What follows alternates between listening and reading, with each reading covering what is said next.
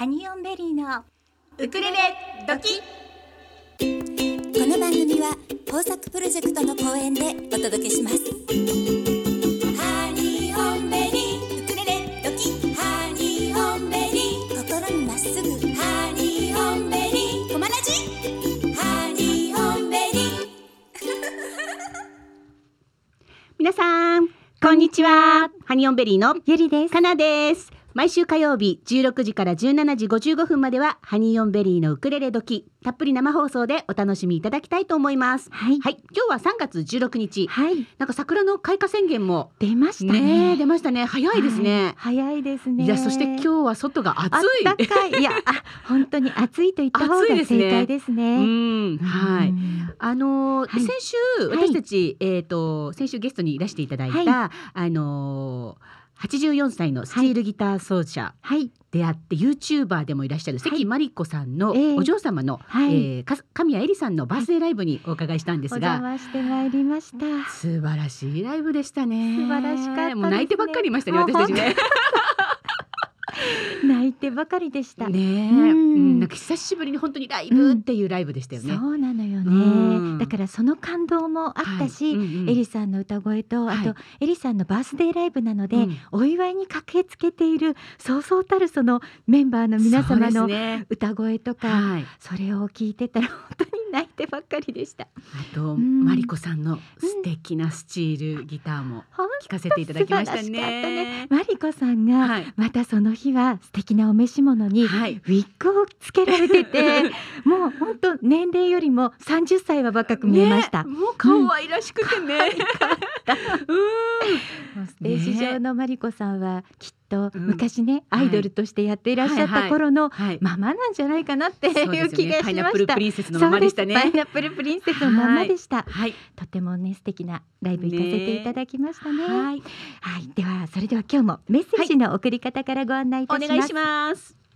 メールでお送りいただく場合には、 Tuesday アットマークコマエドット FM、Tuesday アットマークコマエドット FM。メールのタイトルには番組名のウクレレドキと書いてください。本文名本文にはラジオネームを忘れなくお書き添えください。フェイスブックをされている皆様はハニオンベリーのフェイスブックページがありますのでそちらからメッセンジャーでお送りいただいても大丈夫です私たちおはがきも募集しておりますので、おはがきの送り先もご案内しておきます、はい。郵便番号201-0012狛江市中泉1丁目2-6狛ラジスイートタイムパラダイス。ハニオンベリーのウクレレ時係までよろしくお願いいたします。はい。いや本当ねライブはいいですね。ね。ねえ、本当良かった。よかったですね。うん。今日はねそのライブはいいですね。にまさにぴったりなお客様をお呼びしておりますので早速いきますか。早速参りましょう。それでは今週もギフトボックスのコーナーからお楽しみいただきますしょうちゃんよろしく。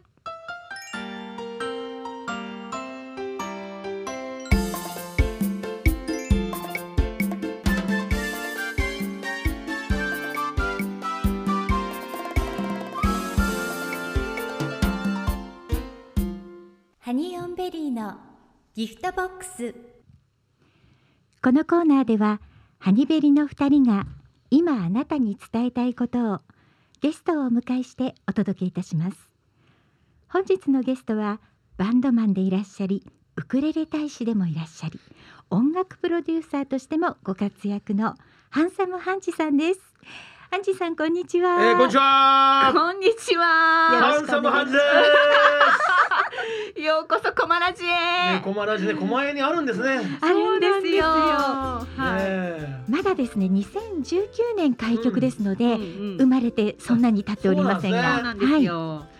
今日本当ね、あのこの近くのあのたぬき工事っていうラーメン屋に僕来る気満々で、はい、来たらどうやら休みみたいな。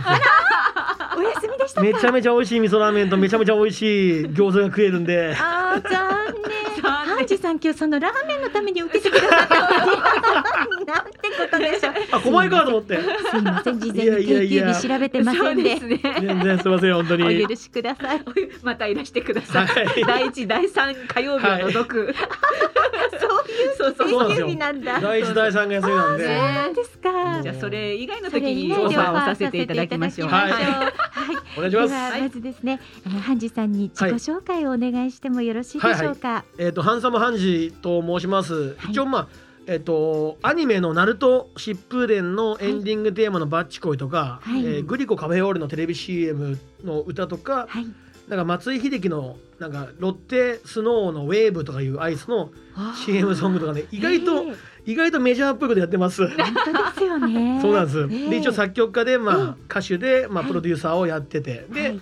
あの3.11のあの、は震災をきっかけに、ええ。まあウクレレをあの東北に届ける活動ウクレレ大使というのを始めて、はい。まあ木和屋さんあのええ木和屋商会さんの社長さんがウクレレ大使やってよってなって、それでそこから10年間まあウクレレ大使って名前をなぜか僕が使ってます。はい。はい。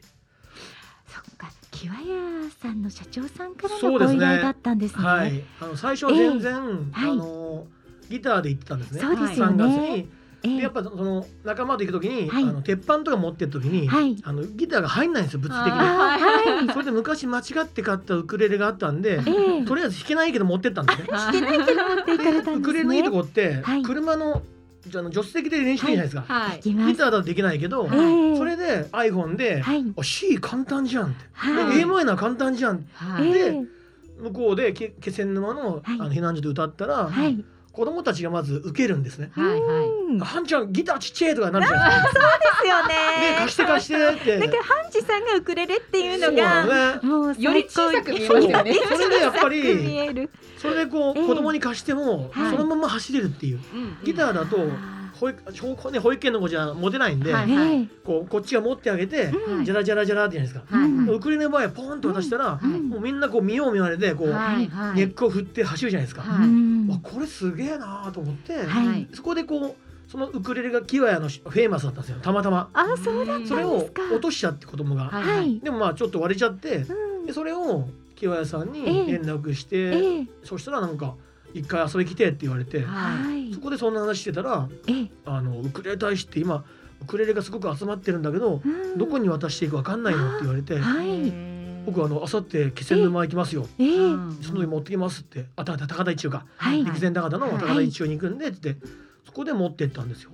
でうんウクレレのワークショップやらせてもらって、はい。その後にそのワークショップやった10本だけあげあげれたんでははい。い。それで10本あげてきたってそこがウクレレ大使の初めての。形ですね。そこから10年ぐらいで、はい。今500 58本ぐらいのウクそうレレをですよね。届けさせてもらってて、すごいですね。すごいことですよ。ね。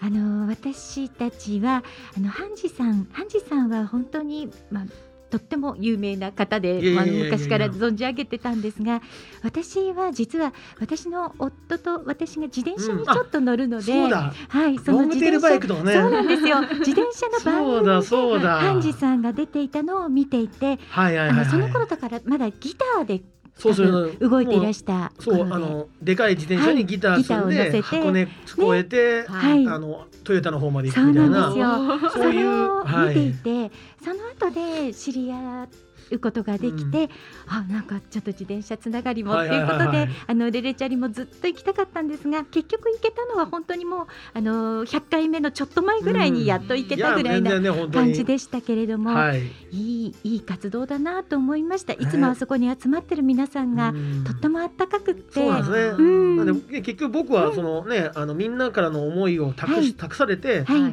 届けるだけなんで、ええ。その思いを託してもらえないと、はい。僕も続かないじゃないですか。その通りですね。次から次へと託してくれるんで、ええ。えそれでまあね向こうもね東北の人たちも待っててくれるんで、はい。そこでもう会いに行くだけっていう、うん。そういうなんかなんでもうボランティアの、うん。えー僕登録も一回もしたことないし、実は本当に不良 不良ボボランティアというか 不謹慎義援隊みたいな感じで。いやいや。なんで本当に楽器とええ。酒とええみたいな 持ってくみたいな、ええ。そういう感じでねやらせてもらってますね。そうなんですうん。ね。この一年間はねちょっとい、うんあの生きてないんであれだけど、いや今はねちょっといけませんけれどもそれでもきっとそその頃にウクレレを手にした子どもたちがはい。もう10年経って、はいそうなんですよ。うん、あのきっとそこでウクレレに出会えたことがとってもいい大人ですよ本当に。ね大人ですよね普。通にもう酒飲みますこの間。本当そうですよね一緒になんか小学生だった子がもうはい二十歳超えてますもんね。うんそうですね。ねちょっと嬉しくもありですね。うん本当だね。ああそんな月日が経ったんだっていうね感じですようね。んそうですうねん。あのハンジさんはウクレレ大使をね、されていらっしゃいますが、はい。音楽プロデューサーとしてもいはい。はいろいろと活動をされていらっはいしゃいますよね。はい。ええ。そのことをちょっとお伺いしてもいいですか？そうですね。あのまあ、はい。もともとまあバンドとかのプロデュースやってて、はい。あのインディーズのバンドのプロデュースとか、あとまあアイドルのプロデュースとか、はい。はい楽曲提供とか、ええ。でここのとこはあのシンガーソングライターでウクレレの女子、ウクレレ女子みたいな、あのカテゴリーで、えはい。え。でまあ若菜泉という子をまあ一応デビューさせて。で CD も4枚ぐらいを一ええ応プロデュースして出して、はいでまたねこ今後もあの子も頑張っていくと思うんでちょっとぜひ応援ね。ここにもこう呼んでもらったあの下村奈々ちゃんはあのまあオーディションで来てくれてええウクレレでね21人でウクレレだとしていないんではい。とりあえず合格だみたいな。はい。とりあえず合格でいいってね。ウクレレ曲作ってんの？もうそれだけで OK みたいな。そうでしたか。そうですねそういうことやったりしてますね。ははい今もまあええ配信ライブとかのプロデュースやったりとか、はい。うんやってますねう。んはい。もうまさに今お話にも出てましたが若菜泉ちゃんにもはい下村奈々ちゃんにも、そしてハンジさんにも、うん私たちのあの2019年うん9月1日に行いました野音のイベントに出ていただきまして、その節はありがとうございました。あいや楽しかったですね本当ね。暑かったですけどね。ねでもすごくねステージを盛り上げてくださいましたね、うんはい皆さん。ね僕もあの久々の野音だったんで。あそうでしたか。はい。でもそうですよね久々の野音っていうのは前にもう野音立ってらっしゃるんですもんね、うんハンジさんは。まあ対バンですけどね。ワンマンはないですよ。あそうなんですか。はいワンマンでやってないですけど、イベントで、イベントではいそうでしたか。野音のステージはその頃と変わっては？いや一緒ですね。一緒ですか。全然もうええあれもう20年30年一緒なんですよ多分。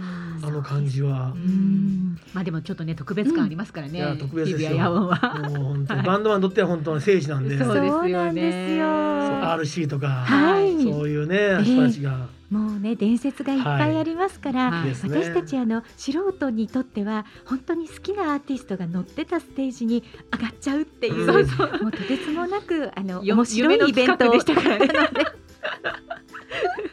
またね日比谷野音当たったらいいよそうねですね。はい。やりたいですね行きましょう。はい。私のゴッドハンドで。そうそうそう。あのかなちゃんが抽選当ててますから。ええそうなんですよ。あれ結構い一般で弾くの大変ですからね。大変なんです大手ががっつりもう、そうなんです。その通りなんです。はい、がっつり押さえてんで、ええはい。だからよくね。それを考えるとすごいゴッドハンド。すごいすごいゴッドハンドですよ、はい。うん。また行かないと。本当です。えー今日ですね、ハンジさんにメはい。ッセージが届いていますので、ご紹介させていただきます。ラジオネームえみちゃんからいただきました。えーなんと満を持してやっとコマラジご出演嬉しいです。お嬉しい。いっぱい書きたいことがありすぎて、とにかく早くハンジさんの生の声でライブを堪能したい。今一番の願いかもです。あ、レレチャリの再会も願ってます。ね、うんとしたいですねそ。してハニベリのアルバムも楽しみにしてますね。あありがとうございます。はえい。みちゃんありがとうございありがとうごます。ざいます。そしてえみちゃんねリクエスト曲、うんくださったんですけど、おハニさんもしも可能であはい。れば、はいあの光る石ころを弾いていただきたいということなんですがよろしいですか？はい。ではお注ぎますか？はいお願いしてよろしいでしょう石か。ころ僕最近ウクレレのライブやってないんで久しぶりですね。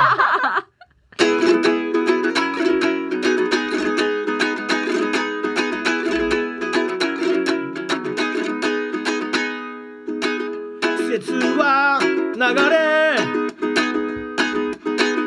また一つ重ね数え歌忘れても声のする方へ悲しくて笑い嬉しくて泣いた。この闇の向こう側に明るい日頃見つけた。たとえ全てを失った。夜でも夢は見れるだろう。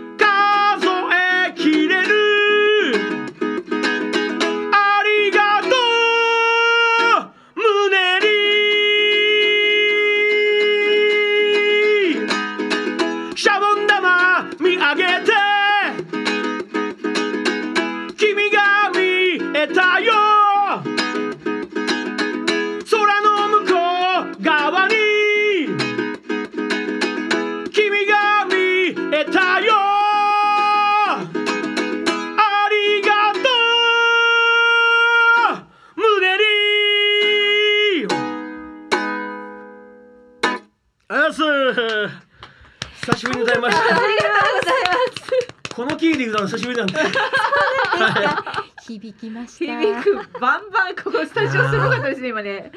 これが本当ちょうどまさに2011年の震災後に初めて発表した曲なんですよ。そうなんですか。やっぱね、はい。まあミュージシャンとしてなええ。何かした、ね、アクション、はい。ね、曲を曲楽曲として何か作ったり発表しようと思ってもはい。なかなかこう自分の中で納得いかなくて、えはいえ。もう何十曲作っちゃ坊主にして、はい。その中で8月にえようやくこれができてうん。でちょうどエレチャリの第1回が8月なんですね。はあその時に初めてドロロップしたはい。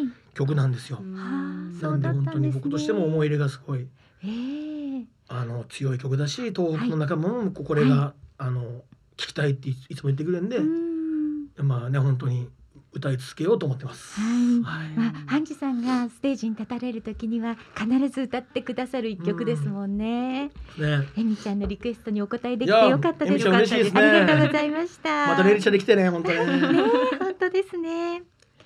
あのちょうどその震災にねつながるお話ではあるんですが今日ハンジさんがはい。一つご紹介してくださりたい本があるっていうことなんですけれどもはい、大戸正弘さんの戸ちゃんの、はい、書かれた「起こったことは最悪だけど出会ったことは最高」という本が、そうなんですよ。ねこの度出されたそうで、これが本当にあの、ええ。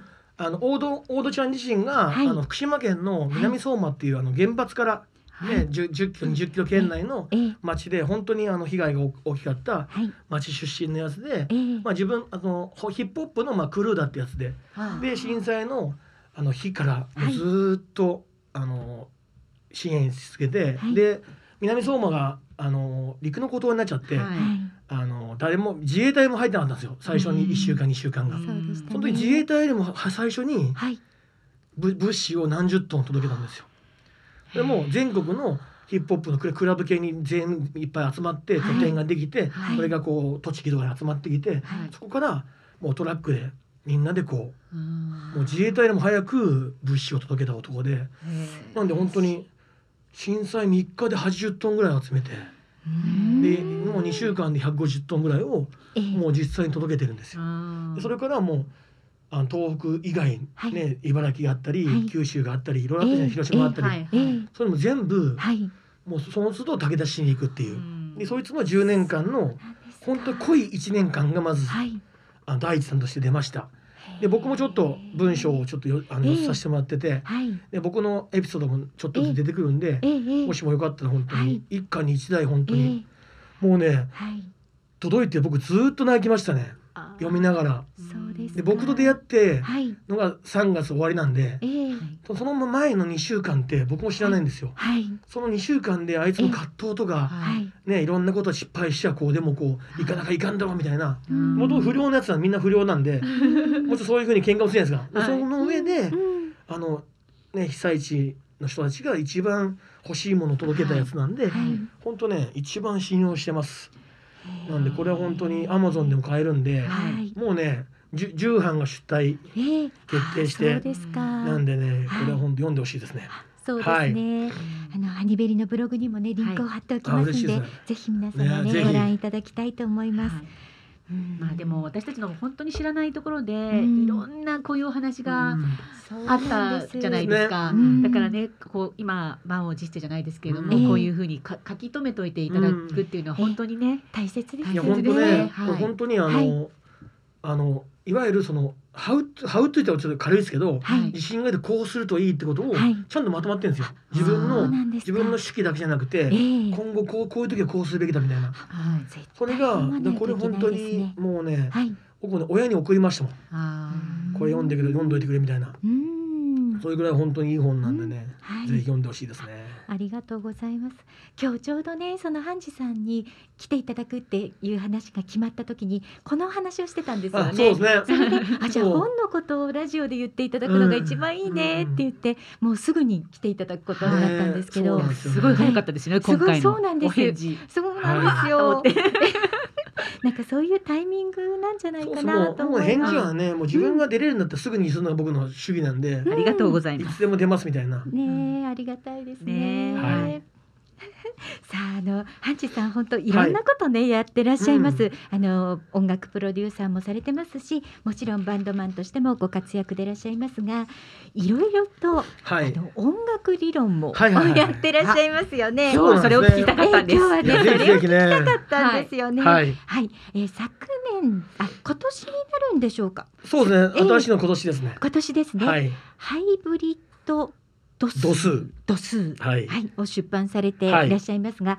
さてハイブリッド度数とはどんなものなんでしょうか？とね、あの、はい、あの、特にウクレレをやっとる方で、はいその例えばタブ譜とか、はい。あのコード進行を見て、ええあの C はこれで覚えてって、はい。それであの楽しいじゃないですか。はい。それでも全然音楽だと思うし、ええでもそこからはいじゃあ自分で曲を作ったり、はい隣の隣で弾く人の曲にどうやってアドリブをはい合わせるかとか、はいえーそういうことって多分あのウクレレや始めた人って、はいアドリブって魔法だと思ってますよね。はい。思ってます。えなんでそんなこと弾けるの？って。で僕はそうだったんですよ。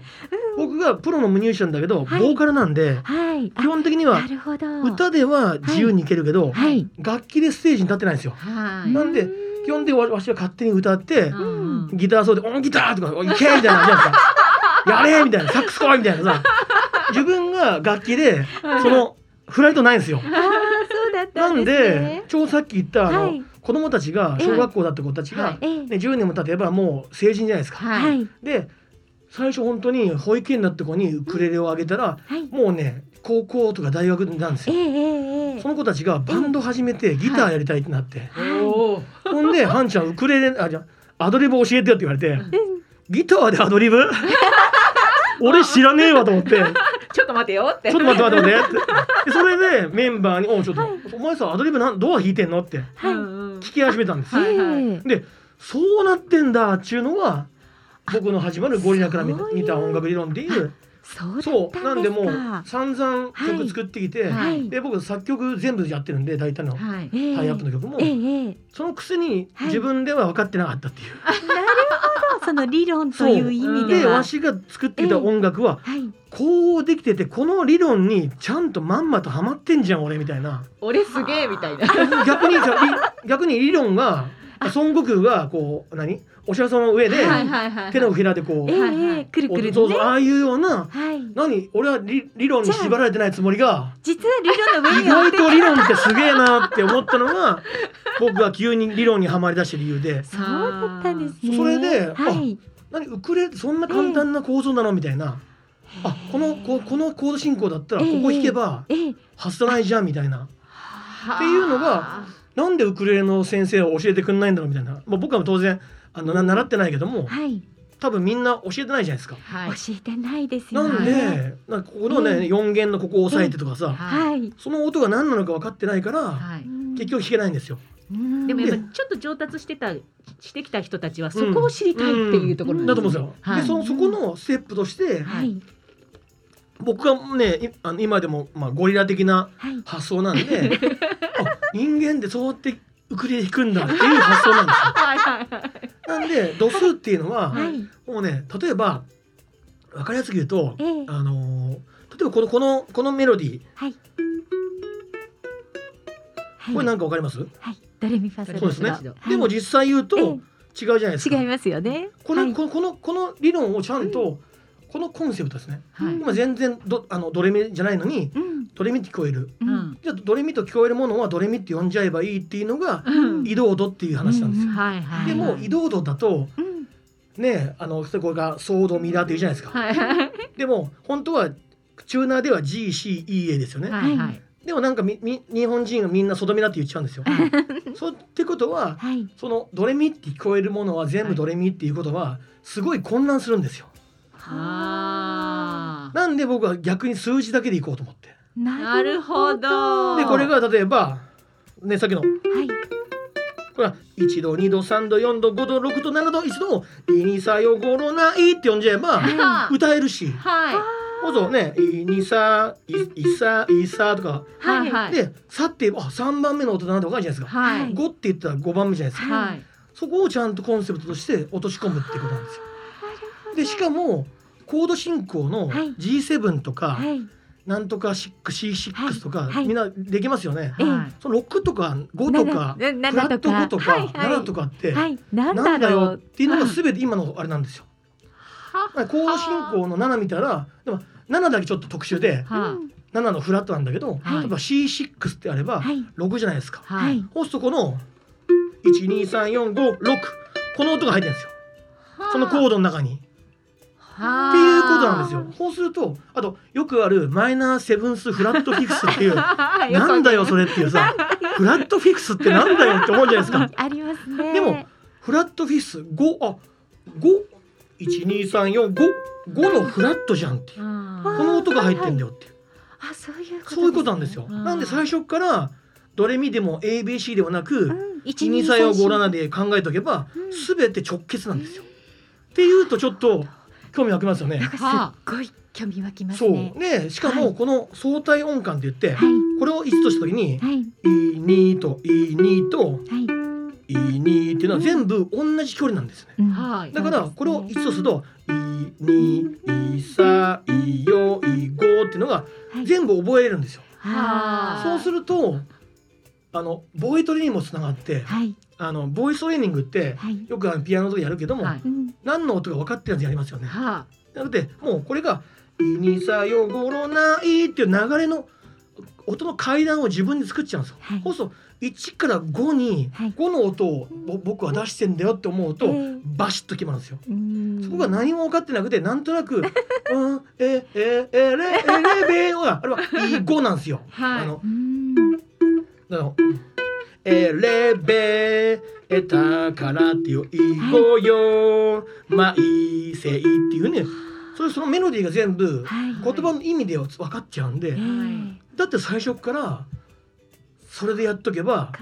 歌も上手くなるうしフラットフィクスって見たらあここがルートだったらここだよね。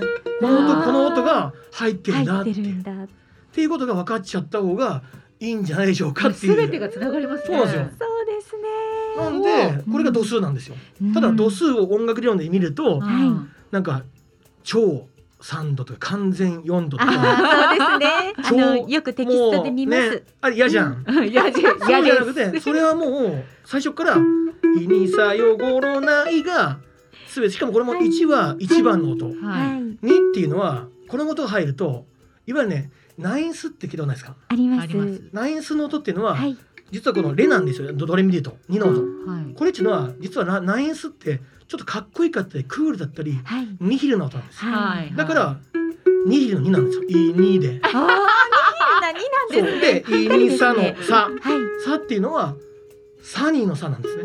はいつまり明るい。明るい音ですね、でこのイニサがはいイニサが下がると悲しいじゃないですか。はいでこれはイニマーってこれマイナーの音ってことなんですよ。はいはい。サがサニーがマイナーに落ちた時に音楽はマイナーになるんですよ。なんでこれがすべて1番の音、ニヒルの音、はいマイナーの音とサニーの音。うんで4っていうのはちょっとなんかほわーんって言うんですか。はいこれはねわしは酔っ払いの音って感じ。で酔っ払いのかつ酔っ払いっていうのは、で酔っ払いのようだから、はいよっていうのはブレーコーだし、ええあのいわゆる潤滑油とか、これってよよ4度っていうのはすごいはい。あの調和性があるんですかね。はいでも逆に酔っ払いすぎると、怒られるじゃないですか。嫌われちゃうみたいなこれいわゆるジャズジャズジャズ語で言うとアボイドノートって言ってはい。ぶつかる音なんですよ。っていうのが全部しその次の4度の5度ははい。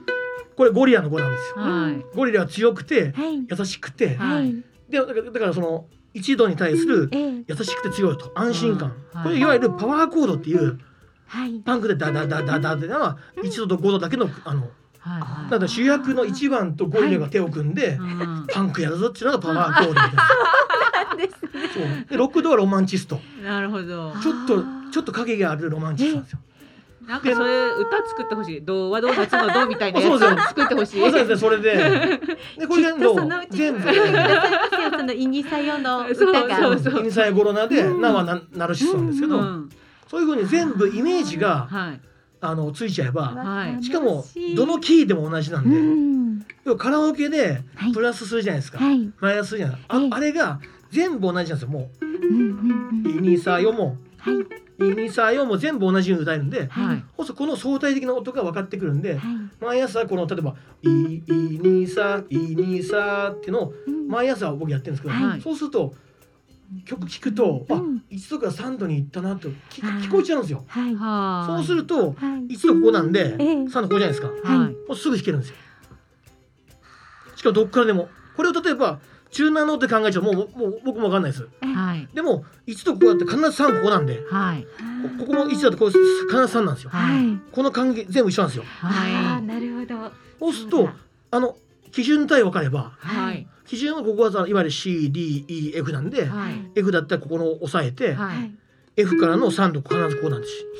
で G からのそういうふうにこれがねギターとウクレレの仕組みなんですよ。ギターとあの一二三四弦とウクレレが一そうそう緒ってこと一緒ですよね。でギターはこのウクレレに5弦と6弦がついてるだけなんです、はいねい。なんでなんでギギターとウクレレやるのに度数で考えないんだと思って最初だけ最初のあのアドレスだけ？はい。うん例えばあのコード進行見てあえっ、と F の曲ね。F はここなんですよ、ごはい。あの5フレット目、はい。ここからの景色が全部同じなんですよ。だだからあのギタリスギタリストとかはあのコード進行パッと見たり音聞いて、あ気温ここだなと思ったら、え F のキーかあじゃあ F からのそそこから始まるやっちゃえばひあの当たるんですよ。なるでその中のドレミアソイニサイゴロの中から。はいあの4度と7度を抜いたのがいわゆるペンタトニックスケールって言ってはい。ギタリストの9割はペンタネペンタトニックしか使わないっていうぐらい聞いたことありますそう。ペンタトニック。何でも合うんですよ。なんで C の曲見たら、はい C のペンタ弾いておけば外さないの間違いないと。だからみんなこう気持ちよく気持ちよくあの顔で弾いてるんですよ 弾いてるの 5, 5, あの5音だけなんでそう。でもその5音の中でなんかあクリそうですね組み合わせでやってるってことですそうね。「はるばるきた」まあまあそれも多分ペンタだしうんそういうふうにこれが全て度数の考え方なんですね。なんで最初から度数でええ勉強しちゃったら早いです勝つ。だよっていうのを。曲を作るにしてもそうそうそうその基礎があったら、はい、あの手のひらの上でいい曲が作れてしまうかもしれないってことですね。そういうことですね。でそれはもうその相対音感にも、はいうんあのリリングするんでね相対音感って作曲で一番大事なんですね。はい僕は全部はい、あの楽器なしで曲作るんですよ。そうなんですか。チャリンコ乗ったり車の運転中に はい鼻歌で、はいはい。あのさっきの石ころもええ「たとえすべてを」ってそこで歌いながらなんか泣いちゃうんですね。で家帰ってあの楽器出して、はいえっと「たとえすべて」あし FG かお a マイナーみたいな、はい。もう逆なんですね。うん。コード進行とか理論で作らずにあ、はい、はい。メロディーから作っちゃうんで、でも私たちもそうですね。ね。その時にそのメロディー力っていうのは相対音感なんでうん。それがこの度数でうん。さっきのあのボイトレがこの「い」うん「いに」「いさ」「いに」「いさ」「いよ」っていうのをうん。全部1とからのはい。相対音感を覚えちゃえばええ。もうどんどんどんつながってくるんですよ。メロディー聞くだけであこれは1とから5といったみたいなのが分かってくるんでなんで理論も超えてるんですねこれって。そうですね。なんでなるほど。とにかく一回みんな「インサイゴロなんで歌ってみようっていう。あ歌ってみてほしいですね。そうそれやるだけで、ええ。あの人生変わると思うんで。うわーいや素晴らしい。はい。さあじゃあここで一曲また歌っていただきたいと思うんですが、お面白いなえ何を歌っていただけますかはいちょうどあのはい怒ったことははい最悪だけどのはい歌詞がある、はいそれがちょうど僕もはい。同じようなことで返してリンクした曲があって、はい。そうでしたか。で僕がちょうどはい。東京出てきて初めて作った。はい。曲で実はまだ公表してないんですけどえ。もうちょっとこう東京から離れるんですよ。そうなんですか、はい、ちょっとも全然近く近くですけど。今びっくりした。実は年内かええ。年内にはい。あのできればはい。ちょっとちょちょっとだけ移住するんですけど。そうなんそういう思いも込めて、はい。東京で作った曲を。はい「えー人生大丈夫ブンブン」はい。ありがとうございます。お願いします。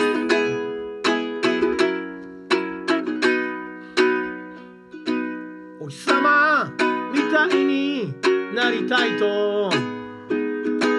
お月様が泣いとるよ。どうして僕はお日様みたいにポカポカできない。のかな？東京の空は青くないけどまだまだ僕のケツは青い。だけどこんな僕にでも歌える歌があるんよ。愛する人よ。ありがとう。家族よ仲間よありがとう。今こそ奇跡を起こす時だ。絶対諦めないさ。東京の空は青くないけどまだまだ僕の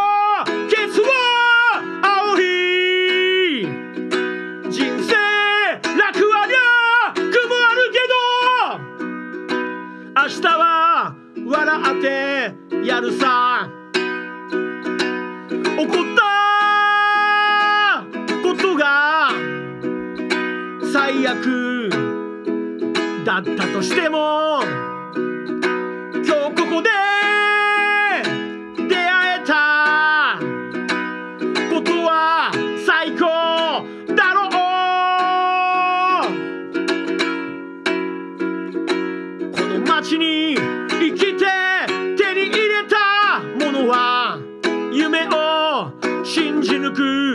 く力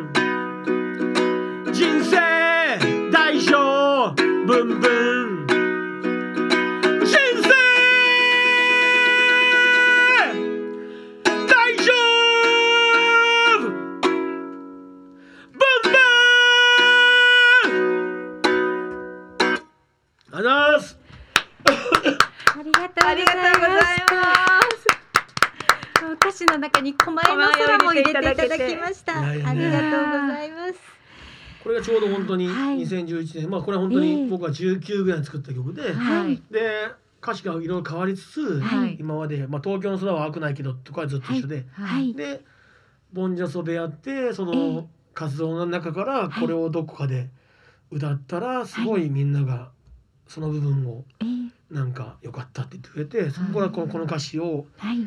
にあの固定してますね。うんそしてこのね本もねね。えボンジャソのまあテーマテーマなんですこのはい。これが。あそうなんですね、はい。ありがとうございました。いやあのハンジさんが、はい。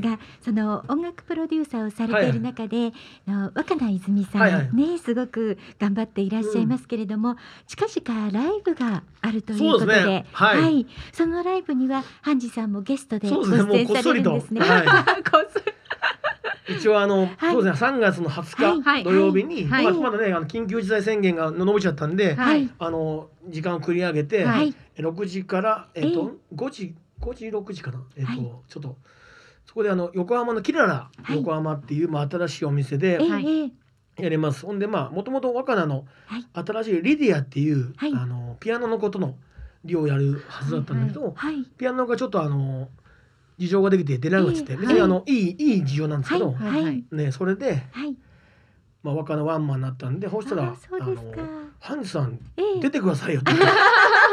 えいいいいんですか？みたいな。そういう意外とね共演は久しぶりなんですよ。おあーそうですこのよね。1年間やってないし、はいそのそのはいコロナになるなる前もさ半年ぐらいはやってないです確か。久しぶりにじゃあちょっとええ。お父ちゃんやらせてもらいます。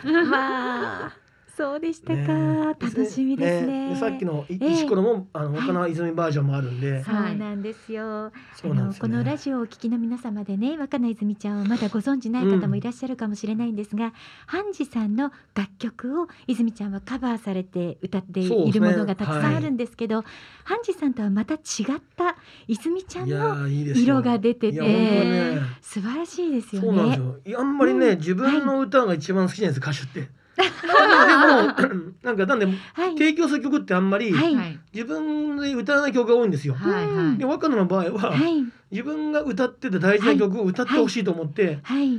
でまだこのウクレレを初心者の頃えに、えはい。あのじゃあここ簡単だからっつって、あの教えた曲がめちゃめちゃいいんで、はい。それでで未だにこうねライブでも歌ってくるもね自分でも曲作れる子なもんで。ちろんね作ってらっしゃいますけど、はい、そのなんかねええ。ギャップがすごいね魅力的だなと思いますね。そうなんですよね。はい。もうあの野音のその風に吹かれながら歌っていた泉ちゃんの姿が本当に今も目に焼き付いてるんですけど、うん。ハンジさんのこのパワフルな歌が泉ちゃんが歌うと全く違う歌になるという。そうですね。はい。ねね若菜泉でうん、調べると YouTube とかでね、あうん。の出てくると思うんで、出てきますよね、はい。うん。ぜひ皆様ねぜひご覧ください。素敵なシンガーなんでね、いつかこちらのスタジオにも、ね。ぜひ遊びに来ていただきたいと思っております。ね本当に。はい。いやー今日は嬉しいですね。いろいろ勉強になってますね。ねはい、えーハンジさんあの、ねこんな短い時間の中で、はいはいもう一曲歌っていただけたらななんて思うんですけど、いはい何かあのありますか？もう一曲ちょっと歌っていただいてもいいですか？何がはい。じゃあエレベーター行こうかあ、な。ちょっと、ありがとうございます。大好きです。エレベーター。エレベーターはい。ちょうどねあのねこういうコロナのあのあってミュージシャンも本当にはいすごい打撃を受けてて、はいそうですね。もう辞めちゃう人も結構いったりとか、はいライブハウスもねえ、いそうなん一旦ですよはね辞めるとか、うんそういう思いもちょうど、持ってきてこの曲にも、え、なんでちょっとウクレレ歌うの久しぶりなんですけど 歌ってみますお願いいたします。これもあのわかないずいバージョンありますはい、そうなんです。ございます。でエは、ハンサムハンジさんで、エレベーターお願いいたします。エレベーターから見送った夢降りると決めたあの日の君にタイムマシンのような不思議な箱で僕らは共に旅をしていたのさ。エレベーターから見送った夢。めた。あの日の君にタイムマシンなどなければいいのに歌を歌歌えばあの日に帰れるから。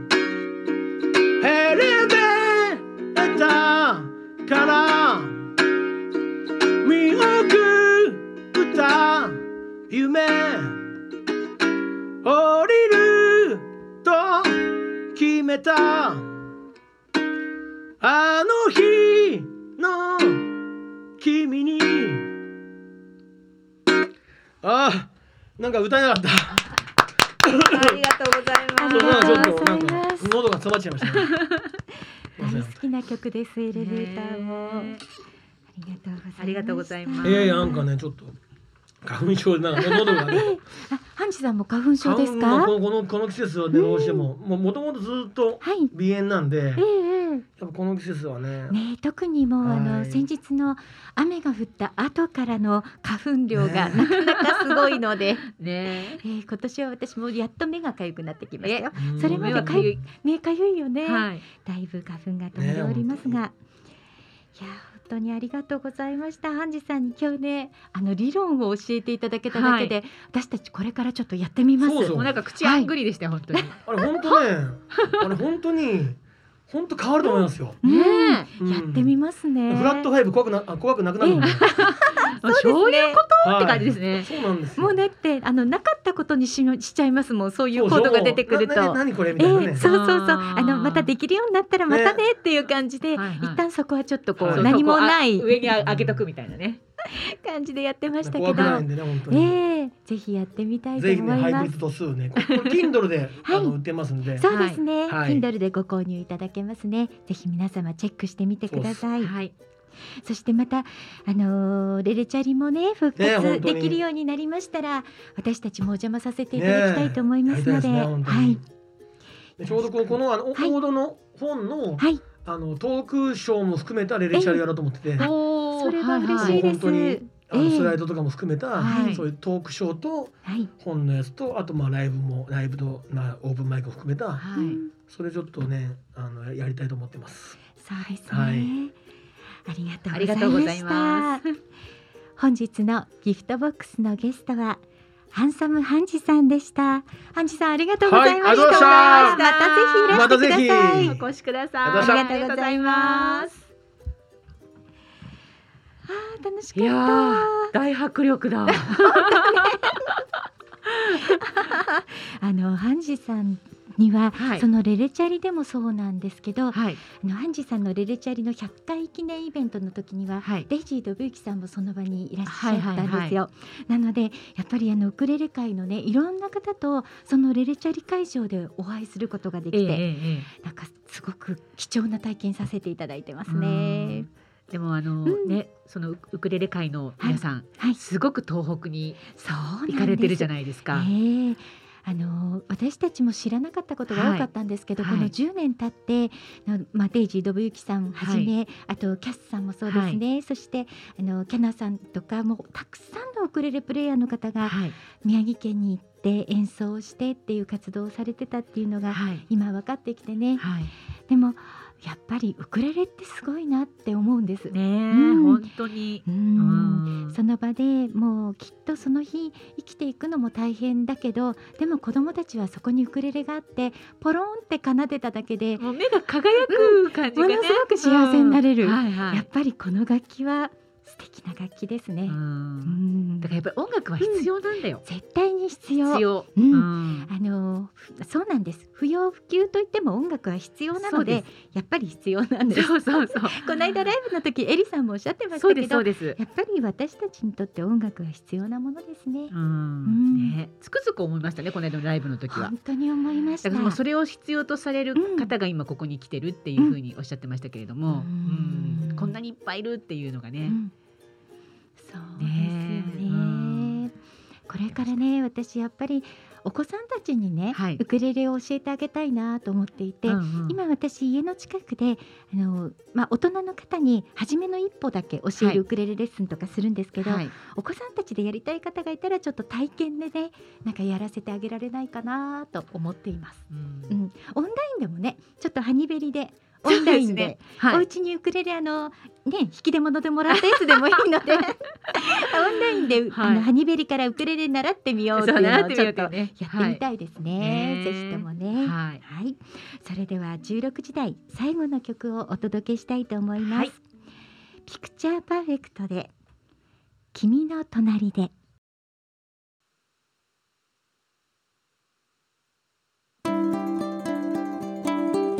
ハニーオンベリーのウクレレドキ。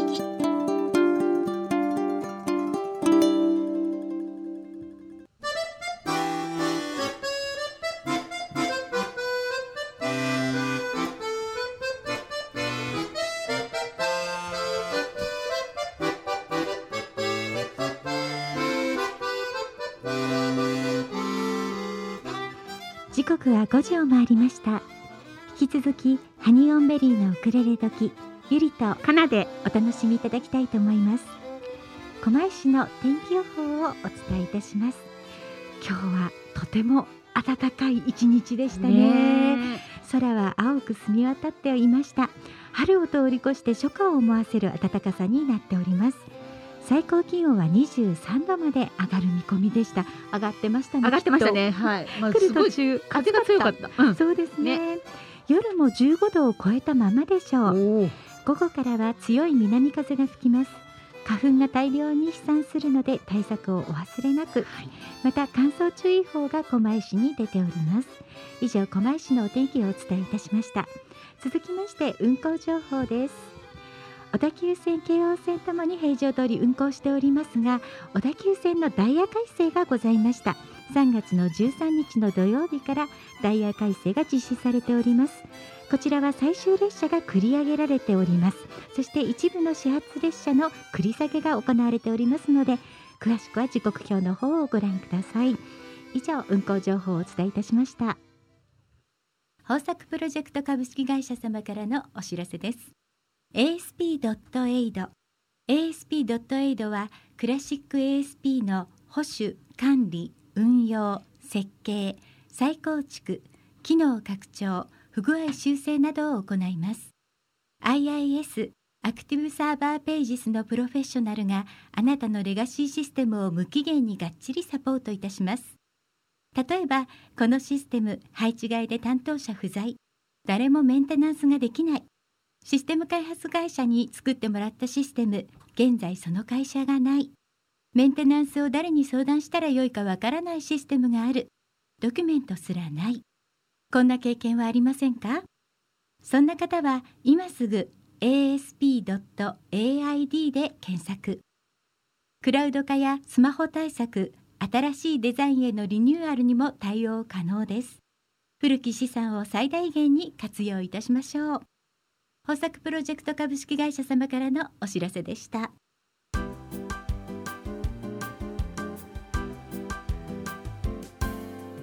ウクレレバード通信、えー、今月からですねはいウクレレバード通信ということで、はいえーこのコーナーはコマラジサポーターにもなってくださっているはいウクレレバードさんにお電話して皆様にウクレレをご紹介いただくコーナーです。はいえー、とウクレレバードさんは丸の内線南阿佐ヶ谷駅から徒歩3分のはいウクレレの専門店で、リーズナブルなウクレレからビルダーさんが一つ一つ丁寧に作ったウクレレなどたくさんのウクレレが揃ったお店になっております。そうなんですはい。それでは今日も店長の小山さんをお呼びいたしましょう。小山さん、はい、こんにちは。ウクレレバードの小山です。今日はどんなウクレレご紹介いただけますか？はい、今日はですね、はいえっ、と、山根ウクレレというですね、はい。えーウクレレなんですけども、はいえっ、と、栃木県佐野市に工房を構える山根敦さんって方がね、あの、一人で1から10まで制作するウクレレなんですけども、はい。で、はいこちらの、えっ、と、まあ、コンサートロングネックっていうので、えっ、と、スプルースローズウッド。はいこちらのウクレレをまずご紹介させていただきたいと思います。はいそれでは音色をご覧ください。はい。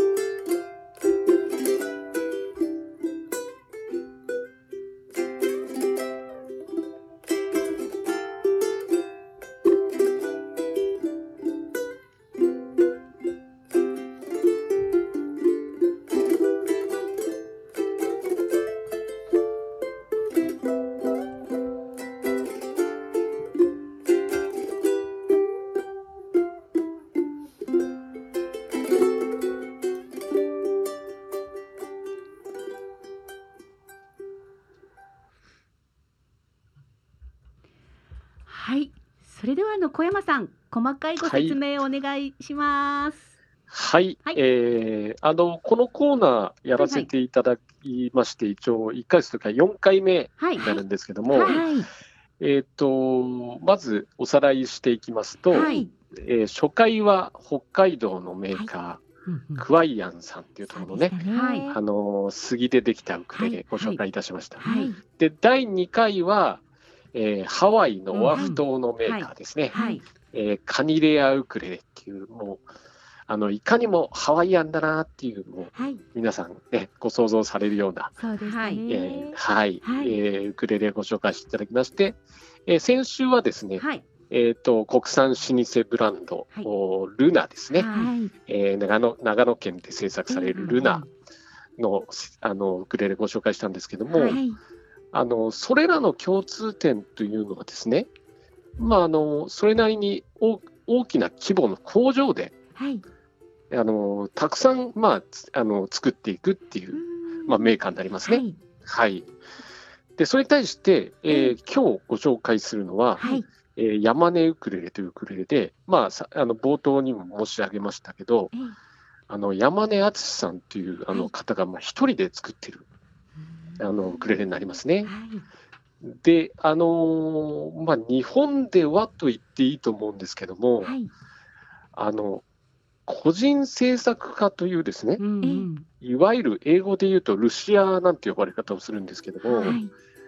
あのーまあ、いわゆる楽器制作家、個人制作家と呼ばれる、まあ、業種と言っていい、職業と言っていいと思うんですけども、ええそういう方がまあ何人もいらっしゃってですね、うんでもちろんこれ、海外にもはいたたくさんはいらっしゃるんですけども、ええ私のその楽器業界長いこといる感覚からすると、はい。えっと日本には特に多いと思います。うんはい、これは多分日本人のやっぱものづくりのはい。はいはい。文化っていうのが多分大きいと思うんですけどなるも、ほどね。えーやっぱりねあのそれですごくねあの皆さんそれぞれ腕がいいんですよ。はいはい。であのハニベイさんのお二人も来ていただいた時に、はい。うちのお店のあの片側の壁ですね、はい。にねあのそそういう個人制作家に作っていただいたウクレレが多く飾ってあるんですけども、はい、でまあここせっかくこういうコーナーをいただいたんで、はい。まああのーたくさんねご紹介してはいき今後もね、していけたらいいなとは思ってるんですけどぜひおも、願いいたします。はい。はい。でその中でまあ今回最初に、はえー、とご紹介した山根敦さんはい。で、えっ、と、まあ、この方、やっぱり、あの、えーで、個人制作家の方、まあ、おおむねそうなんですけども、うんうんやっぱり当然ですけども、修理だとか、ははいい。まあ、引きやすく調整するっていう、まあ、技術は非常に高い方が多くてですね、この山根さんに関しても、まあ、以前、あのこちらにも出演ししたかと思うんですが、レイジ・ロブイキさんの楽器だとか、はい。そういう指板だとかフレットだとかを調整するっていう担当もされてるんですね。はい。で、はい、それであの、まあ、今回のその、えっとご紹介したウクレレは、えっとまあ、写真を本当はお見せしたいんですけども、ね。あのね、ギターみたいなルックスなんですよ。そうですね。ええそれがあのうん。最後の型番に出てるスプルース、ローズウッドってことなんですけども、はい。スプルースっていうのがまああの表面板に使うはい。材質ですね。そうですね。白っぽい、これがね、ジャーマンスプルースって言って、あうん。の高級なあのクラシックギターとかに使われる材料を使われてて、うんで、サイドバック、横と後ろの材料ですね、はい。こちらがインディアンローズウッドというね、すごい綺麗ですよね。私そうなんです。動画を拝見させていただきましたけども。あれうん。ちょっとね、遠目で見ると、だからちょっとギター、ちギターみたいに見えるんですよ、ああ、ちょっと小さめのギターみたいな。めのほギター好みのタイプ。そうです。それで、ああのね、ウクレレでもやっぱそういう、時々ね、あのはい。そういうの弾かれてる方もいますええけど、ええで、まあ、なんといってもそういう個人制作家の方にウクレレをお依頼するメリットっていうのは、はい本当にね、あのーそういういくらでもそういうこうしたい、ああしたいっていうオーダーがね、できるっていうことなんですね。はい。ですから今回このウクレレも、の私どものウクレレバードの方からこういう仕様で作ってほしいというようなはい。ことを依頼をしてはい。はいで完全にもういいように作っていただいたというようおおな感じになりますので、はい、いや本当最高ですよね。最そ高れであのハンサムハンジです。すいません。はい、今日はですね、あー17時台も、はい。あの引き続きハンジさんに残っていただいております。よろしくお願いいたします。ははんさんこちら僕もあの何回かライブ見に行ったことあはい、ります、はい、僕も一回あのフラッとこっそり行きまして、山根さんもね本当に僕もどっかのフェスで一回行かしてもらって、ああそうですよねすごいいいですよ、よね。い。ーいいですよね。はい。やっぱ甲子園であのやついいです。のまあハズさんにもあの出ていただいたんで、あのはい。最大のですね、はい。あのこの山根さんのそのメリットといいますか、はい。あのすごいなと思う点は、はい、あのね、まあ、こういう話、あれかもわかんないですけどね、うん。値段がね、安いんですよ。そうなんですよ。そのそのあのこういう個人制作家のプレーって高いものはいくらでもあるんですね。はい。ええやっぱりもうあのそれで名前が売れてはい。る人なんかはもうすごく高かったりするんですけども、うん山根さんは本当になんかで結構有名になってもなんかいつまでもなんかあの腰が低いと言っちゃうんですけど。あの本当にね。あのメーカー一般的なメーカーで作るのと変わらないぐらいのね、うん。価格でそう本当作ってくれるので。びっくりなんですよ。本当にねありがたいね。お話それはなので、ありがだからたいですね。はい多分ねショップの人言いにくいかもしれないですけど、ええ。よくあの、うん。海外に有名メーカーをはい。買うんだったら、はい。同じ値段ではい。好きなもの作れるよって僕本当言いたいですもん。うん。はいはい。そうなんですよ。ね言えないですけどねショップの人は。僕僕の言いたいことを全部ハルさんが言ってくれてるから、はい、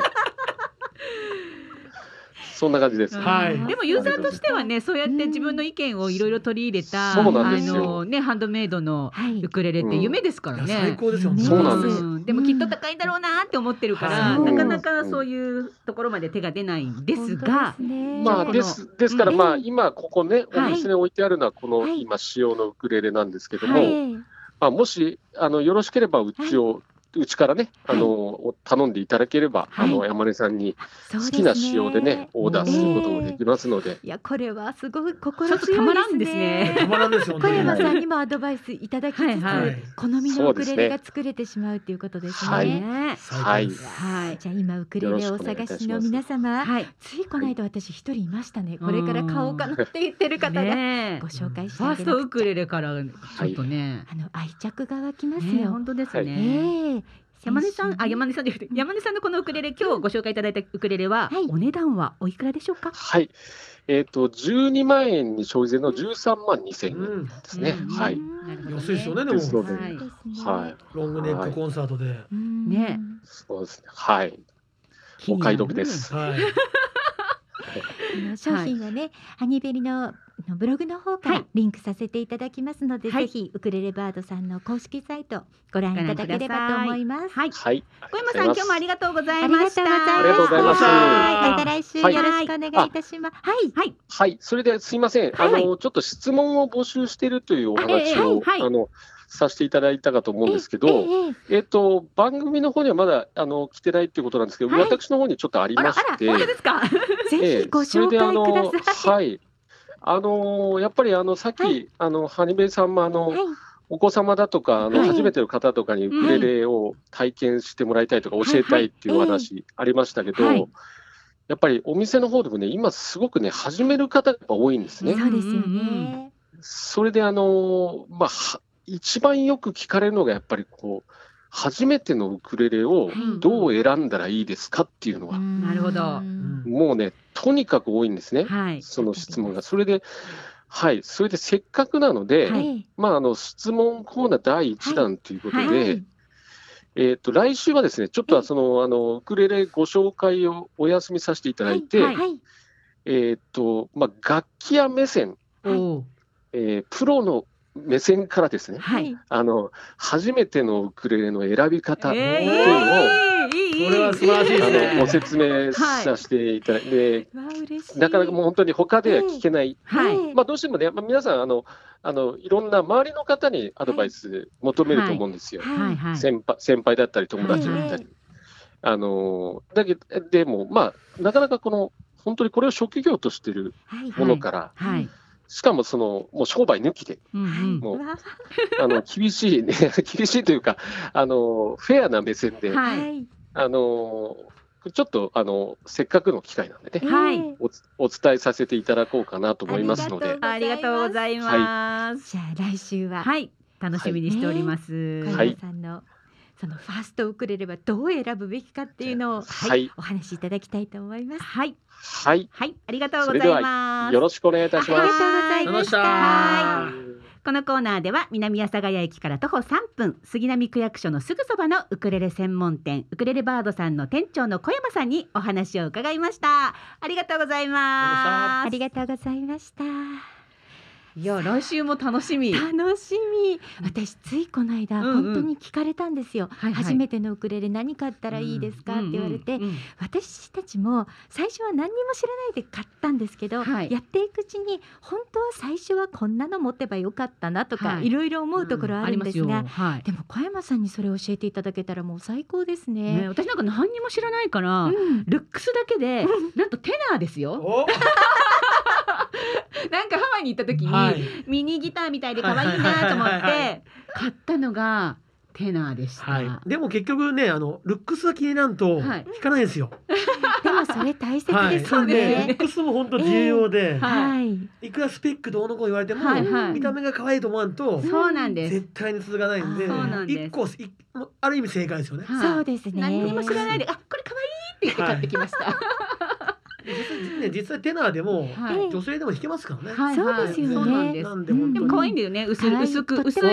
薄いテナーなんです。いいですね。なんか連れて帰ってきちゃう気持ちはよくわかります。はい。ね、そんなしはい失敗じゃないですけども、はいのエピソードはありますのでそれではここで、はいえー今月3月30日に私たちハニオンベリーはファーストアルバムを出すことになっております。そうなんですはい、そのファーストアルバムハニオンベリーの入っています曲をちょっとダイジェストで皆様に初お披露目させていただきたいと思います。トレーラーですか？はい、そうなんです。はいではハニオンベリーでハニオンベリーのファーストアルバムハニベリーミックスでお聴きいただきましょう。ファーストアルバムハニオンベリーのダイジェストバージョンいかがでしたでしょうか？今日ね本邦初公開のそうですね。本邦曲もあ初公ったん開のですよ。曲もありましたね。はい。ゆり子のサニーデーです。いいじゃないですか。曲名にね、うん名前が名入るってすごいですよね。そうですそうです。これ絶対入れないとダメって言われたかそう。なんですよ。あれ自分でこれは作るんですか？いえあの川上二郎さんが作ってくださったんへですけど、ー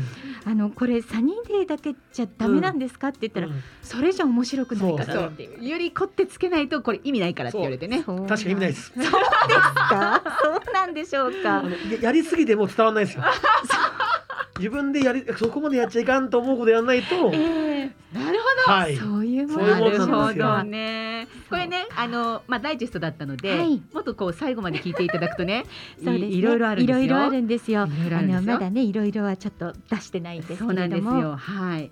現在私たちハニオンベリーのベースにありますハニベリショップにて、はい予約を受け付けておりますので、はもしよかったらね皆さん気になってる皆様ご予約いただきたいと思います。はい。それで私予約のそのショップを作った時うんうにん、あのサインのこととか、ま、何も考えてなかったんですよ。はいはい。そしたらあのお問い合わせがあってサイン入れてもらえるんですかって言われたんで、あいいんあの開けていいんですか？あのキャラメルのあれをって言って 開けていいんだったらあのサインして送りますって言ったんだけど、はいはい。あ考えてみたら遠い方は会えないから、うんうん。サイン入りっていうのも必要なんだと思って、はいはい。今朝ほどあのショップのちょっと仕様を変えまして、ええサインありサインなしっていうのをお作りました。いいんでしょうか？いいじゃないですでもかそ。れ逆にサインなしで買われた時にちょっと寂しくなっちゃったかな。全員サイン書いとくみたいな。押し売りのように修理のように。あの何事も初めてのことなので。そうなんですよね。面白いですね。もうなんかもう笑い話のようですよね。すべてがはにあの初めて物語なので。そうなんです。はい。もうそのね初めて物語のいろいろは 発売日にねそうですね。しっかりと皆さんにお伝えしようと思っておりまして、はい3月30日はい発売なんですが、その日は私たちこのコマラジを ちょっとジャックさせていただこうかと思っておりまして、朝から昼から夕方からみたいなね。はいはい。一日中コマラジにいるっていうそうですねやってみたいと思はいい、ます。もしあのお時間ある方いらっしゃったら、コマネお貸しいただければ。そう CD、はいこちらでお求めできますんでよかったら受け取りに来てください。ですね。はい。あれもやんないですか、あのはい。あのレコ発イベントみたいなレコ発イベントはやっぱりこんな時期なのまあでねどうかなとは思うんですけど、うん。ただ私たちあの4月の17日になにわえかもんというオンラインイベントを行うんですが、はい。そのイベントの東京会場は新宿でやる予定になってまして、そこに CD は持っていっちゃおうかなと思ってそうですね。ます。。はい。まあそこでオープンマイクをしたり、うん。まあはい。ちょっとねいろいろこゲストさんをお招きしたりね、やらせていただこうと思っております。う、はい。はい、この CD なんですが、はいあの各種配信サイトからも3月30日夜中ですね0時から配信されるんですけれども、その中で実は CD にしか入っていないというのが1個ありましてそうなんですボーナストラックがボーナストラック はい。ちょっとデザート的に入れてみました。そうですね、はい。なのであのぜひね配信でも聞いていただいて、はい CD でも聞いていただけるといいなって思っております。ね。はい。もう今現在ですね配信されております。はい。えー2月14日に配信スタートしております。はい。えーこのアルバムの中の一曲春ようらら。はい。えーこちらの、えー譜面ですね。コード譜えは私たちの YouTube はいの概要欄の方からダウンロードができる、そうなんえー URL を載せておりますので、ええはい。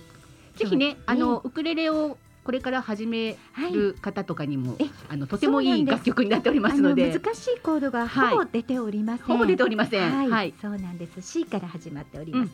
これなので記念にハンジさんにもお土産お土産ありがとうございます何かの機会にハンジさんにこれを歌っていただくとどうなるのかなっていう。本当ですねね。でもあれじゃあのえ F メジャーセブン難しいじゃないですかあの大丈夫です。あのそれを簡単に弾いております。はい。そうなんです。大丈夫ですよね。ハンジさんのあの理論を勉強したら。はい。ね、メジャーセブンも怖くないってなるんではないかとね。思いますけれども、ねあのコード譜をぜひダウンロードしていただいて、歌ってみた動画を上が上げていただけたら嬉しいですね。そうですね。はい。この間あのチャマくんが。歌って上げてくれたんですよね。そうですねはいうんハッシュタグつけていただいてね。そう男性が歌う春ようららもきっと素敵だと思うんで、はい。ね皆様ぜひ歌ってみてください。はい。で歌ってみるとちょっと難しいんですこの曲。そうなんです。ね実は結構難しいよ。うんそうなんですよ。ね今度ね G7 サス4なんてこのサス4の4はさっきの4ですよそうわかりましたあそうですね。そうい。なるほどね。ねはい。でも面白くってあのプロデューサーの川上二郎さんは、はいギターはお弾きになりますけど、はウクレレはね本業ではないということで、はいウクレレのコードはそんなに僕知らないから。これなんだかわかんないけどこの音って言って 決めたものをあのゆかぽんちゃんにね、うんゆかぽんさんにあのコード化してもらうみたいな。そうそうそう。うんだからあんまり難しいコードは出てこないんですよね出てこ。ないんですよ。はいうん私たち向き。本当にその通りです。その通りですね。はい4月17日にはちゃんと演奏する予定です。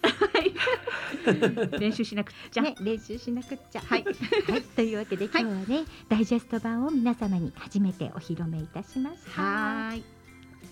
いいですかね ありがとうあれはあございます。のあのはい CD ショップでは出さないですか？あ、CD ショップでもあのアマゾンではうん販売します。そうなんですねあとはちょっとウクレレバードさんにもお願いして置かせていただこうかな。はい。小山さんよろしくお願いします。ね、はい。あとちょっとね、キワヤさんとかにもお願いに上がってみようかしら。ね、本当ですね。ウクレレなんですっていうことでね。はいお願いしたいと思います HMV とかでもしもインストやるなら僕作りますよ本当ですか？HMV, HMV のブックス渋谷とかあの、ええあるじゃないですか、はいはいそういうとこで、はいよくインストやってるんで、ええはいええもしもやるとやるときは作りますよ。制作しますよ。ありがとうございありがとうごます。ざいます。はい。皆様に助けていただきながらハニあーオメリのバックにあの、ああいうあなんですか、ね。HMV みたいなのあるじゃないですか、ええええああいう、はいああいうとこで一応できますよ。すごい。ふうなんか変な汗出てきた。はグレース・ワンダーボーややつですね。いはちょうど。そうふう。ドキドキしちしょうち。ゃん笑いすぎ。今ねディレクターがめちゃめちゃ笑っております。私たちのことをよく知ってるディレクターが笑っております。いいぞいいぞっていう顔してますね。ねえ、だってウクレレ始めた頃に、はいまさかね二人で CD 作ってしまうなんてことは思ってもいななかったもんね。本当ですようんね何が起こるかはわかりません。はい。はい、そうです。でも楽しいですね。はい。出会った運命に巻き込まれております。巻き込まれております。はい。はい。というわけで、はい。3月30日には、はい。こちらのウクレレ時ちょうどね放送日なので、そうなんです。はい、なのでスペシャル2時間はい。いろいろと私たちに関わりのある方をお招きしながら はい。お届けしてみようと思っております。ですね。あんな話はこんな話をね皆さんはい。していただきたいと思うんですけれどもね。配信を聞いてね、はい。感想をその日の、その日の番組までに、はい。ぜひメッセージでお送りいただけると嬉しいですよね。そうです。ね。あのミッドナイトやるんですよね。ミッドナイトあの何事もなければ何事なければ。やりたいと思っております。あのみんなで聴こうハニーオンベリーのアルバムっていうやつをね、ミッドナイトに深夜にやる やりたいと思いますので、やりたいと思ってます。はい、それで皆さんのねちょっと感想を聞いてみたいなと思っておりますのでね。ねはい。よろしくお願いいたします。お願いいたします。はい、そんな私たち、はい。今回カモンレコーズから CD を発売いたしますが、はい。そのカモンレコーズ企画昨年はウクレレカバーズ2020というアルバムを作りまして、はい。26組27名でカバー曲、はい。えー J-POP のカバー曲アルバムを作りました、はい。そして今年は第2弾といたしましてウクレレだけではなくて、はいはい。あのどんな楽器でもはい。参加可能ということで企画をいたしましたら、はい。あのとてもありがたいことにたくさんのご応募いただきまして、はい。今回はカバーの方はい。1枚、うん。そしてオリジナルの方1枚ということで、2枚組で CD を作るような形になるのではないかと思います。そうなんですよね、はい。今回もあのえっ、とサポート陣がはい、素晴らしいじゃないですか、本当です。ウクレレはデイジー信之さん。そうなんです。ギターは土門秀明さん、はい、そしてそしてボーカルレッスンははい。川上二郎さん、そうなんですすよ。ごいですよね。素晴らしい面々にうん。やっていただけるこの企画。はい。ええあの今回参加される方の中には、はい。やっぱり楽器はできないけど大丈夫ですか、っていう方うんうん。が何人かいらっしゃいましたが、はい。楽器できなくても全く問題ありませんよっていうことでご参加いただいてますね。ねうん、それに今回、はい。あのそのカラーズ、はい。えっ、とオリジナルの方ですね、ええ。ご参加いただいた方もはい。なんとあの川上二郎さんのはい。楽曲で、そうなんです。ね、曲は川上二郎さんで詩だけ、詩だけご自分で書くっていうというね方がお二方もいらっしゃるんですよね。はい。そんなチャンスもある、でこれそんな話言ってなかったんですけどね。言ってなかったんです。まあいろいろレッスンしている中で、なんまあ、ボーカルのね、うんうん。ボーカルレッスンに通ってくださってる生徒さんだし、はいはいっていうことでいろいろ話してるうちに、はい。じゃあ楽曲はこれをっていうような話になって、ねそんな夢のような、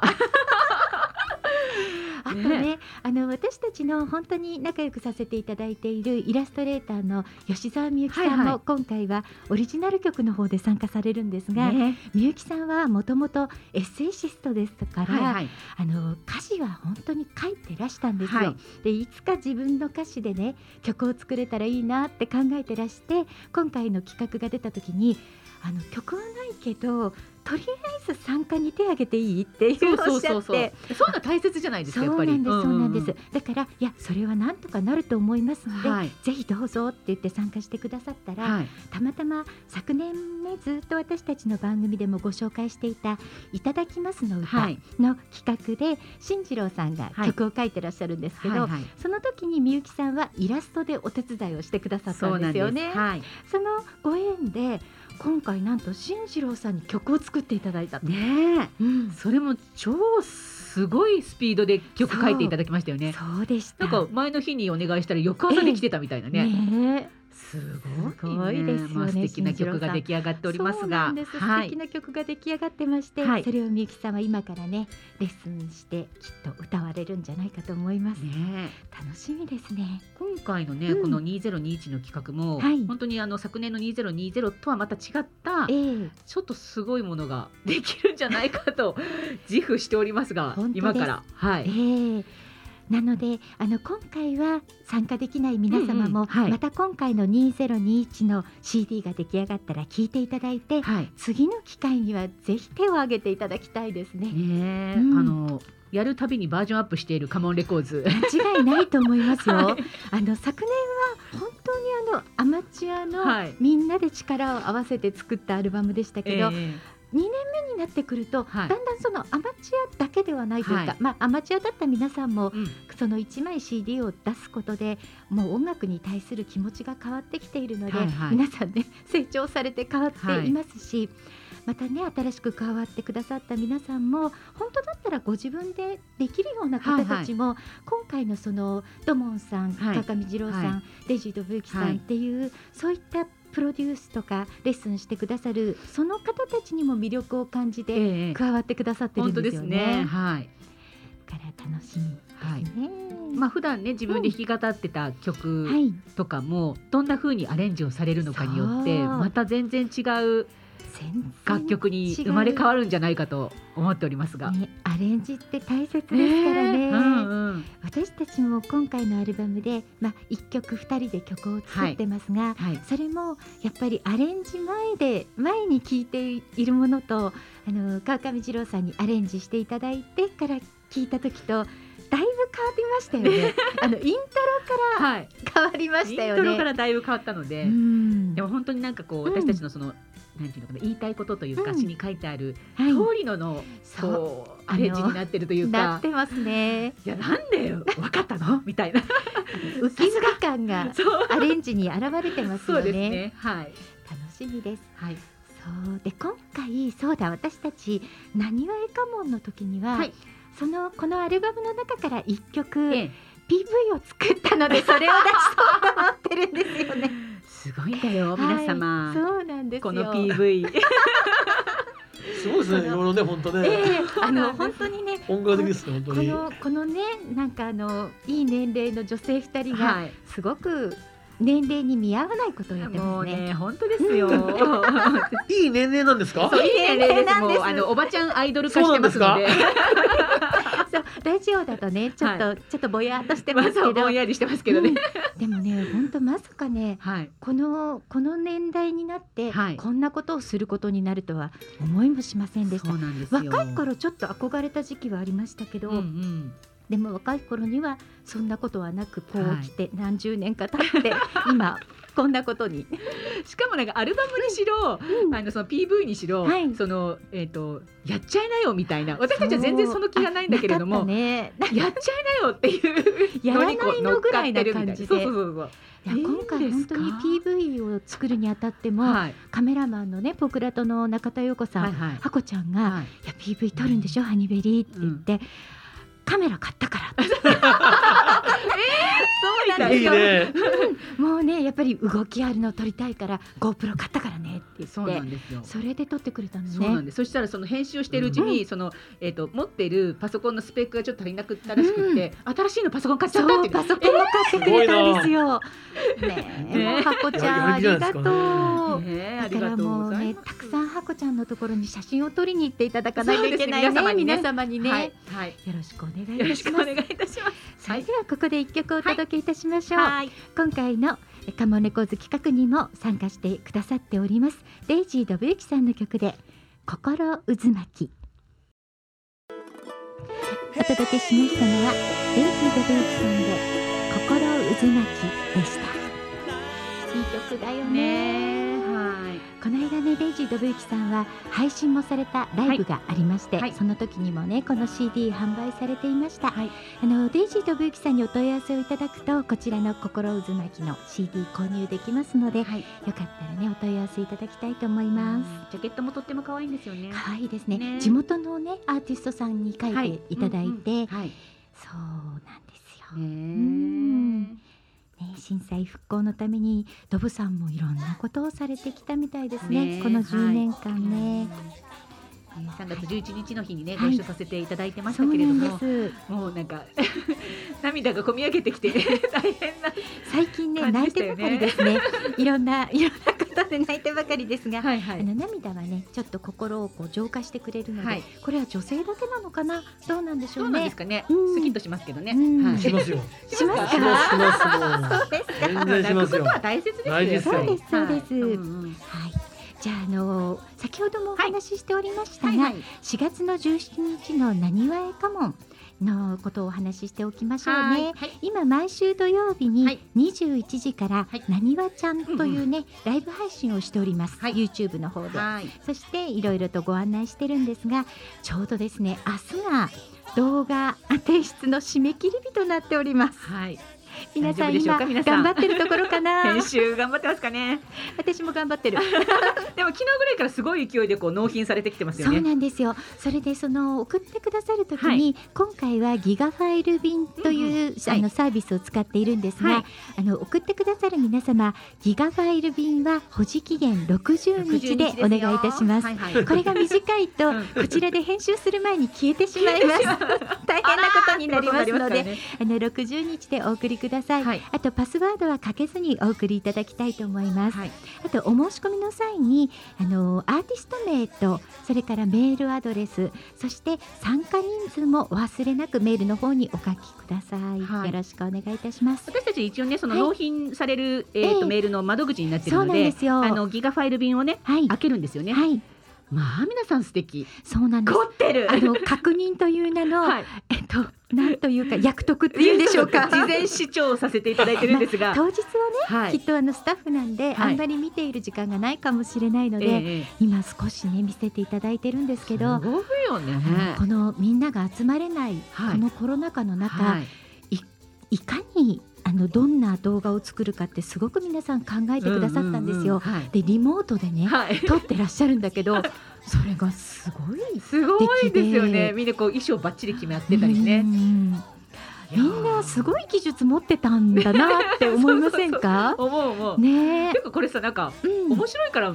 いいろいろやったらいいよね、ねえ。うん、こんな大掛かりじゃななくてもいいから。そうですよね。なんか定期的に。たびたやりたいびやったら楽しいよね、本当ですよね、うん。え毎月とか？そう前、あの10本ぐらい流すんでしょ、うん、それであ毎月だのっ、たら、えっと、投票するの。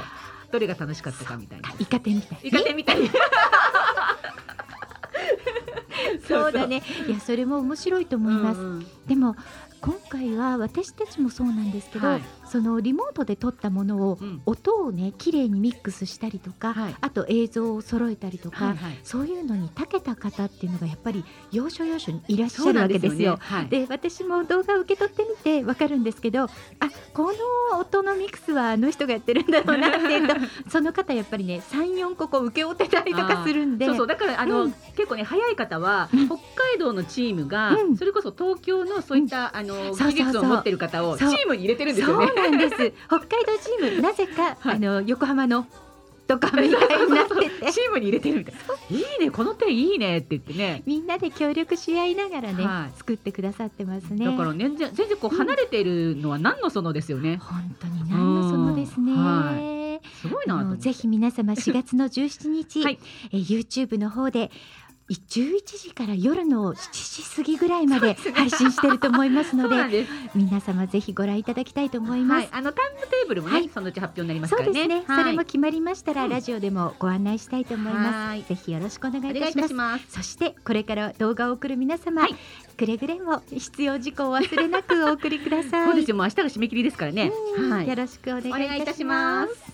なにわえかもんのご紹介でした。ははーい。い、いや本当にねなにわえかもんこんなにすごい動画が集まるって思ってなかった。思ったですようね。ん。なんかねそれであの人数も入れてもらってるじゃないですか参加人数。いや延べ人数何何人になるんだろう。数えてるあれ。えまだあ数えてないよね。いえ自動計算で入れてます。あさすがゆりさん。えサム関数入れてますんで トータルは出ています。さすがです、はい、でもねすごい人数だと思いますよ、ね重なって出てる方もたくさんいらっしゃいますからね、はいはい。楽しみです。皆様も楽しみにしていてください。はい。はい、あの今ですね、はい。私たちの番組にも来てくださった永井美穂さん、はい。えー銀座の方で、えー個展をされています。あはい。あの銀座にねお越しの際はぜひ皆様そちらにも足をお運びいただきたいと思います。はい。そして3月の21日の日曜日、はい。こちらは、えー、桜咲くというイベント、えーライブがございます。はい。これはエリさんとデイジー・ドブユキさんも出てらっしゃいますね。はいはいこちらは、えー配信でも行いますので、ツイキャスプレミアで同時配信ライブとなっております。皆様ぜひツイキャスの方でご覧いただきたいと思います。楽しみですおね願いいたしまはいす。私たちはね、ちょっといろいろ気をつけながらちょこっと見に行こうかなとそうですね思っております、ね。はいはい。今日はアンジさんありがとうございます。いやいやこちらこそ。2時間お付き合いいただいて。ね。ええ。なんかすごいですよ。なんかこう、ラジオやったり、はい。い、ろんなところ巻き込んで、え。大人の力を感じますね。い いわゆるあの変な大人じゃなくて、はい自分らの、ねはい自分らが大人だから自分らでこうやっていこうっていうのが、はいはいすごいあのね DIY な感じとかも、あ。こういうやり方あるんだなっていうので、はい。なんかよよくそのあなんか勉強になると勉強になるなと思いますね。ハンジさんに言っていただけたら、も嬉しいうぜひこの大人の遊びに加わっていただけたらと思います。全然曲なんあのいくらでもあるんで、出しますよ本当に。ありがとうございます。本当に。もうみんな大喜びです。本当ですうねんますます。このカモンレコーズ企画が楽しいこと盛り上がっててまいります。ねそうですはい。それでは今日もこの音楽でデイジー・ドブユキさんのはいレレハッピーデーに乗せまして、今週お誕生日の皆様にお祝いをお届けしたいと思います。はい。お願いします3月16日、本日ですね、美穂さんお誕生日おめでとうございます。ます。ともやくんお誕生日おめでとうございます。はい。おめでとうございます。湯浅さんお誕生日おめでとうございおめでとうます。ございます。3月17日、神谷絵里さんお誕生日おめでとうございます。そしてひなこちゃんお誕生日おめでとうございま。ますえー、3月18日、サイファさんお誕生日おめでとうございます。ノエルさんお誕生日おめでとうございますおめでとう。ございます3月19日、しまさんお誕生日おめでとうおございます安藤さんお誕生日おめでとうございおます。めでとうございます3月20日、磯貝さんお誕生日おめでとうごおざいます。中橋くんお誕生日おめでとうございます。おめでとうございます3月21日、大木屋健太さんお誕生日おめでとうございおめでます。とうございます3月の22日、みゆきちゃんお誕生日おめでとうございおめでとうます。ございます沢柳恵美さんお誕生日おめでとうございます。おめでとうございそしてまみーさんお誕生日おめでとうございすおめます。でとうございますそして今日は、はい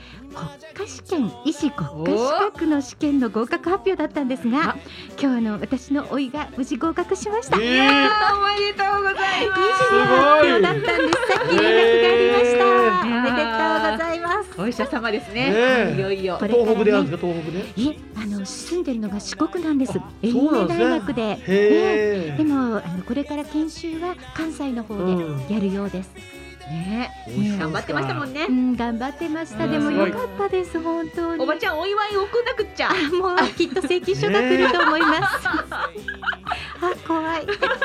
おいっ子めいっ子可愛いですかそうね。なんですよ。うちは子供がいないので、あもう姉の子供たちが自分の子供のように、えね。お財布を担当しております。はい財布担当いくらでも払うよって。何でも買ってやる。やっぱりハンジさんもそうなんですね。そうなっちゃいますよね。なりますようん。そうですよでもありがたいんです。ね。本当にね、あの孫の力って大きくって。うん私の父が今ちょっと寝寝てる状態なんですけど、うん。はい。孫が行くとうん。本当に元気になるんです。ね孫ね。力、孫力素晴らしいよね。だからありがたいね。ね。うん。今日も喜んでるんじゃないでしょうか。と思います。ははい。い、この放送は豊作プロジェクトの後援でハニオンベリーのゆりとカナが。お届けいたしました。ハニオンベリーのウクレレドキは毎週火曜日16時から17時55分までの生放送です。番組へのメッセージリクエストお待ちしております。来週もウクレレドキでドキドキさせちゃいます。ありがとうございました。ありがとうございました来てください。またねありがとうございましたありがとうございました